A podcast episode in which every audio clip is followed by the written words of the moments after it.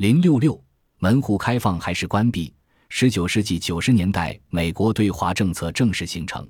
它虽然具有推进中美共同利益的潜力，但大多数学者认为其具体实施却令人失望。这个政策的中心就是所谓的门户开放。一门户开放政策和关闭政策。门户开放政策是十九世纪末和二十世纪初美国整个对华外交政策的基础，也是美国外交和东亚关系间最重要的接触点。十九世纪下半叶，主张门户开放政策的集团开始在中国和美国进行商务、外交和传教活动的人士中产生。在世纪之交，美国已成为世界最大的工业国。在一八九八年的美西战争中取得菲律宾以后，美国开始向经济和政治强国过渡。这个时期，美国反对进一步孤立中国。国务卿海约翰关于门户开放的照会，便是百多年来美国卷入中国的顶峰。美国人懂得中华帝国的保存有利于他们的经济和政治利益。詹姆斯·瑞德强调，在门户开放政策制定过程中，传教士的作用。许多在华传教士与受传教思想影响的美国政府官员一起，主张以门户开放的政策作为抑制欧洲和日本在华扩张的工具。亨特则指出，美国门户开放并没有达到其目的，商人没有得到他们希望的市场，传教士也未能使更多的人皈依基督教。许多外交官。商人和国会议员发现，整个门户开放政策不是毫无意义，就是无法推行。但是麦克肖伦肯定，门户开放政策使中国免于灭亡，而美国则得以保持在华市场。美国仅通过口惠而成功的达到了目的。当门户开放政策作为外交政策产生之时，一个关门政策即在美国排斥华人，却作为国内政策而形成。门户开放政策与排华没有必然的联系，但一些学者批评美国决策者对外鼓吹在华商业机会平等的门户开放政策，对内却否定了华人移民美国的权利。从十九世纪四十年代末开始，中国移民到美国西岸就与中美关系联系在一起。越来越多的学者指出，美国对中国人的移民政策实质是与中美关系一体的。过去的中美关系研究只注意官方关系，关于中国移民的研究成为研究非官方关系的一个极好的突破口。亨特首先系统地把美国的中国移民与美国开拓中国市场联系在一起。他指出，移民问题的产生加剧了中美间的分离。虽然中国移民在美国较之美国人在中国安分得多，但他们的肤色和抵制同化引起强烈的排华运动。孔华润分析，中国移民所得到的教训是，要意识到他们不同于欧洲移民。肖伦认为，十九世纪中国移民遭到公开的仇视和欺侮，结果损害了中美关系。中国移民在美国的工业化中起了重要作用，但却受到粗暴对待。美国控制了这种关系模式，而中国政府在保护移民问题上却无能为力。在中国移民问题上，不是移民政策，而是移民本身成为研究的中心。这种研究可能提供了美国如何看待中国和中国人的丰富资料。二、美国对二十世纪初中国重大事件的反应。一些学者以二十世纪初美国对中国的重大事件的反应来看美国的对华政策。关于辛亥革命，学者们有不同的观察角度。丹尼尔·科瑞。和托马斯·布鲁斯林认为，研究美国对辛亥革命反应的意义不在于考察其对中国的影响，而在于从中发现美国社会和外交决策的取向。一九零九至一九一六年间的中美关系是由塔夫托总统、罗克斯国务卿等的金元外交决定的。美国人一开始是同情孙中山革命的，但当美国在华经济利益受到威胁时，美国政府便撤回了对孙中山的支持，在各种压力下，美国政府最后决定支持袁世凯，而背叛了进步的孙中山。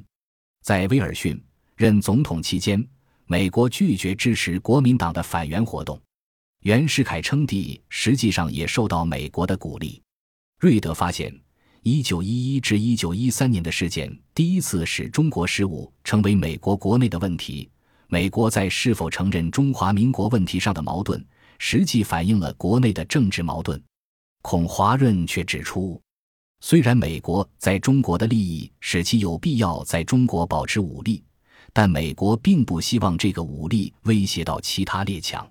美国采取这一政策的另一原因是谋求与日本的密切关系。因为日美在反德国问题上结成联盟。一九一七年，美国承认日本在华北和满洲的利益。瑞德还从两大事件入手考察传教思想对美国外交政策的影响：一是美国是否承认中华民国问题；一是日本对中国的二十一条。在这两个事件中，美国的对外政策专家支持政府与其他列强保持一致。在新的中国政府证明能保护外国在华利益后，才表示外交承认。这些专家认为，二十一条对美国没有损害，因而建议美国应避免与日本的野心相冲突。然而，那些决定威尔逊政府外交政策的主要人物，像总统本人、国务院外交顾问罗伯特·兰辛以及负责远东事务的爱华德·威廉姆斯等。却在传教思想的影响下，认为应支持中国的共和，反对二十一条。根据大卫·特纳斯克的分析，第一次世界大战前后，中国的革命和衰弱，日本的现代化和民族主义，以及美国的野心和理想主义，都在相互作用。一战以后，威尔逊对保持亚洲的和平十分担心，倾向保持中国的独立和支持整个亚洲民主的扩展。但是，中国的内部问题和日本事务的现实、东亚稳定和世界秩序的关系，使威尔逊改变了初衷。他低估了日本的扩张倾向。在一九一九年的巴黎和会上，日本外交官力图使其在一战中的既得利益得到肯定，试图以此测试美国的政策，并向中国的权力挑战。中国代表却想依靠美国抵制日本的野心。但威尔逊及其助手们在巴黎和会上并未充分觉察到亚洲的秩序和进步已受到严重威胁，因而没有给予中国充分的支持。因此，从美国对二十世纪初一系列中国重要事件的反应看，美国对华政策对中美关系的影响是消极的。关于美国采取这种政策的原因，后面还要做进一步的分析。三、特殊关系。大多数美国东亚史专家都认为，美中之间有一种不同于他国的特殊关系。费正清在《美国与中国》中强调美中的传统友谊，认为美国对中国的行为是善意的，寻求赐予和获得。保罗·瓦格虽然承认在两国官方和政府层次没有特殊关系，但美国民间对中国的态度是真正友好的，强调两国人民的友谊。但是，一些学者对特殊关系这一观念提出了疑问。科瑞和布鲁斯林认为这是一个错觉，这个错觉产生于中美关系的早期阶段。科瑞和布鲁斯林比较了威尔逊政府对中国革命的态度和对墨西哥及俄国革命的态度，发现没有什么不同。他们试图证明中美间既没有积极的，也没有消极的特殊关系。美国对待中国与对待其他国家一样。采取什么态度取决于国内政局，政治控制和经济垄断是美国卷入中国的先决条件。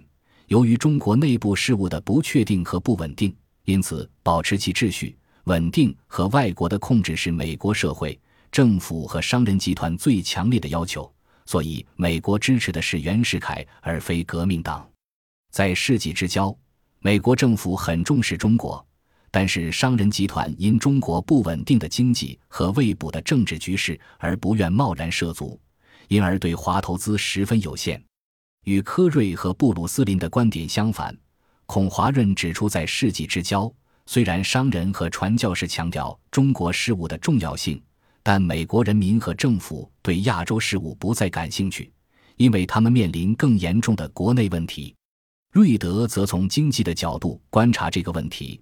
中国乃至整个东亚都不是美国十分重要的贸易伙伴。美国从这一地区的进口双倍于出口，贸易的种类基本上局限于农业品。但是他指出，不能据此认为中国对美国不重要。批评那种认为在海外贸易和投资中，加拿大、欧洲和拉丁美洲比东亚更重要的看法，认为这是一种误导。而亨特发现，威尔逊对中国的关注重点并不在政治或经济，对发展对华贸易不感兴趣，重视的是美国对在中国推动民主、法治和基督教这个现代三位一体的责任。中美特殊关系的本意应是友谊、理解和互惠，但追溯从十八世纪到二十世纪初中美关系的起源和发展，可以发现这种关系从未存在于两国之间。而是这两个文化和地理位置不同的国家的不断冲突，中美人民也是误解和错觉的受害者。十九世纪末和二十世纪初是中美建立特殊关系的最好时机。那个时期，中国试图向美国寻求安全保障。然而，奉行门户开放政策的美国对二十世纪初中国重要事件的反应，却未能推动一种特殊关系的形成。